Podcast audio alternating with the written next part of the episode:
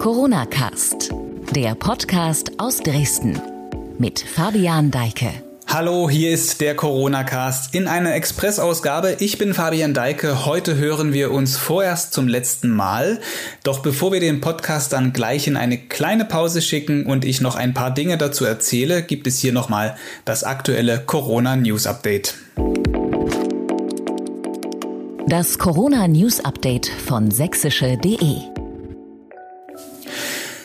zu Beginn die neuen Infektionszahlen. Am Mittwoch wurden wieder etwas mehr neue Ansteckungen mit dem Coronavirus in Sachsen bekannt. Mit 31 neuen Fällen sind es nun insgesamt 5173 seit Ausbrechen des Virus. Gestern waren es nur zwölf neue Fälle. Geschätzt 4590 aller bisher gemeldeten Fälle gelten als wieder gesund. Allerdings ist dieser Wert ein Schätzwert. Die Zahl der Toten ist in Sachsen um drei auf nun 200 gestiegen. Die Sachsen wollen weitere Lockerungen. Nirgendwo sonst in Deutschland wurden die seit Ende März geltenden Beschränkungen derart weitreichend gelockert wie im Freistaat. Dennoch wollen die Bürger des Landes die noch geltenden Corona-Regeln ebenfalls gern so schnell wie möglich gemildert oder abgeschafft haben. Das geht aus einer repräsentativen Umfrage hervor, die sächsische.de zusammen mit dem Meinungsforschungsinstitut Civey gestartet hat. Bei Gastronomie, Kontaktbeschränkungen sowie in Kita und Schule drückt der Schuh am meisten. Diese Punkte liegen bei der Umfrage, bei der Mehrfachnennungen möglich waren, etwa gleich auf. Fast 40 Prozent der Befragten sagten, dass sie sich in diesen Bereichen zuerst weitere Lockerungen wünschten. Die Ergebnisse der Umfrage im Detail lesen Sie auf sächsische.de. Entscheidung über Gratistests vertagt. Erzieher in Kitas und Pflegekräfte in Sachsen müssen weiter auf eine breitere Unterstützung durch den Freistaat warten. Lehrer in Sachsen bekommen ab Juni einmal pro Woche einen Corona-Test bezahlt. Sozialministerin Petra Köpping hatte vor kurzem angekündigt, auch für das Kita-Personal und weitere Berufsgruppen solche kostenlosen Tests regelmäßig anzubieten.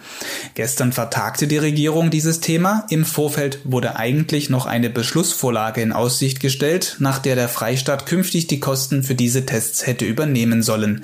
Sachsens Finanzminister Vorjohann hatte mehrfach erklärt, er sehe bei den Erziehern zunächst den Bund in der Pflicht.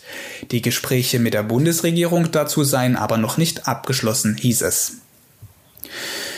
Reiseunternehmer demonstrieren in Dresden. Sie wollen einen Rettungsschirm. Inhaber von Reisebüros, Bus- und Reiseunternehmen sowie Reiseleiter und Stadtführer haben heute in der Dresdner Innenstadt für eine Rettung ihrer Branche demonstriert. Etwa 25 Reisebusse bildeten eine Kolonne. Die Organisatoren der Demo sagten, es gehe jetzt um den Erhalt der Reisewirtschaft, einen Rettungsschirm für die gesamte Branche und nicht rückzahlungspflichtige Finanzhilfen. Reise- und Touristikunternehmen gehören neben der Gastronomie und dem Luftverkehr zu den Firmen, die am schwersten von den Folgen der Corona-Pandemie betroffen sind. Tourismusministerin Barbara Klepsch hatte bereits in der vergangenen Woche Zahlen öffentlich gemacht. Demnach habe allein in Sachsen in den Monaten März und April der Tourismus einen Verlust von rund 1,2 Milliarden Euro erlitten. Sie fordert einen bundesweiten Tourismusgipfel mit Kanzlerin Merkel. Und das Bundeskabinett hat heute eine Reihe an Entscheidungen getroffen. Das sind die wichtigsten Punkte. Eltern, die wegen des eingeschränkten Schul- oder Kita-Betriebs nicht zur Arbeit können, sollen länger Lohnersatzzahlungen des Staates erhalten. Die Verdienstausfallentschädigung soll künftig pro Elternteil für maximal zehn Wochen statt wie bisher sechs Wochen gezahlt werden. Alleinerziehende sollen sogar Anspruch auf bis zu 20 Wochen erhalten. Die Änderungen müssen noch durch den Bundestag und den Bundesrat gehen. Familienministerin Franziska Giffey sprach von einem familienpolitischen Erfolg.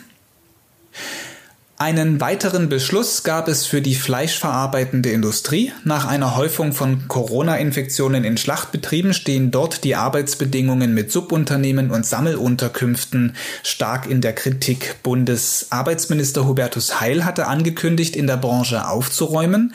Nach dem heute beschlossenen Willen der Regierung sollen die Arbeitsschutzvorschriften der Fleischindustrie verschärft werden. Geplant sind ein Verbot von Werkverträgen und Leiharbeit, ab dem kommenden Jahr und höhere Strafen. Bei einem Werkvertrag vergeben Unternehmen bestimmte Aufträge und Tätigkeiten an andere Firmen, die sich um die komplette Ausführung kümmern. Gewerkschaften befürworten dieses Verbot, die Fleischwirtschaft reagiert mit scharfer Kritik.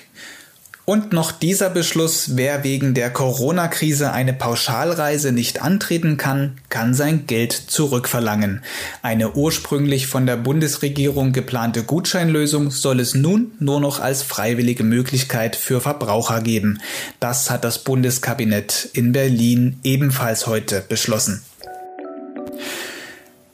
Das war das heutige News Update. Diese Folge Corona Cast geht zu Ende. Abschließend noch ein paar Worte zu dem, was ich am Anfang schon gesagt hatte. Mit mir zusammen geht der Podcast in eine kleine Pause. Mitte Juni geht es dann weiter mit interessanten Gesprächen rund ums Thema Corona. Bis hierher sind jetzt seit Anfang April genau 30 Folgen des Corona-Cast veröffentlicht worden. Ich freue mich sehr darüber, dass Sie in dieser Zeit mir eine wachsende, treue, aber auch nachfragende Hörerschaft geworden sind. Vielen, vielen Dank dafür, insbesondere für das Feedback, das mich über soziale Medien, aber auch andere Kanäle erreicht hat. Ich bin Fabian Deike, Ihnen alles Gute und bis bald.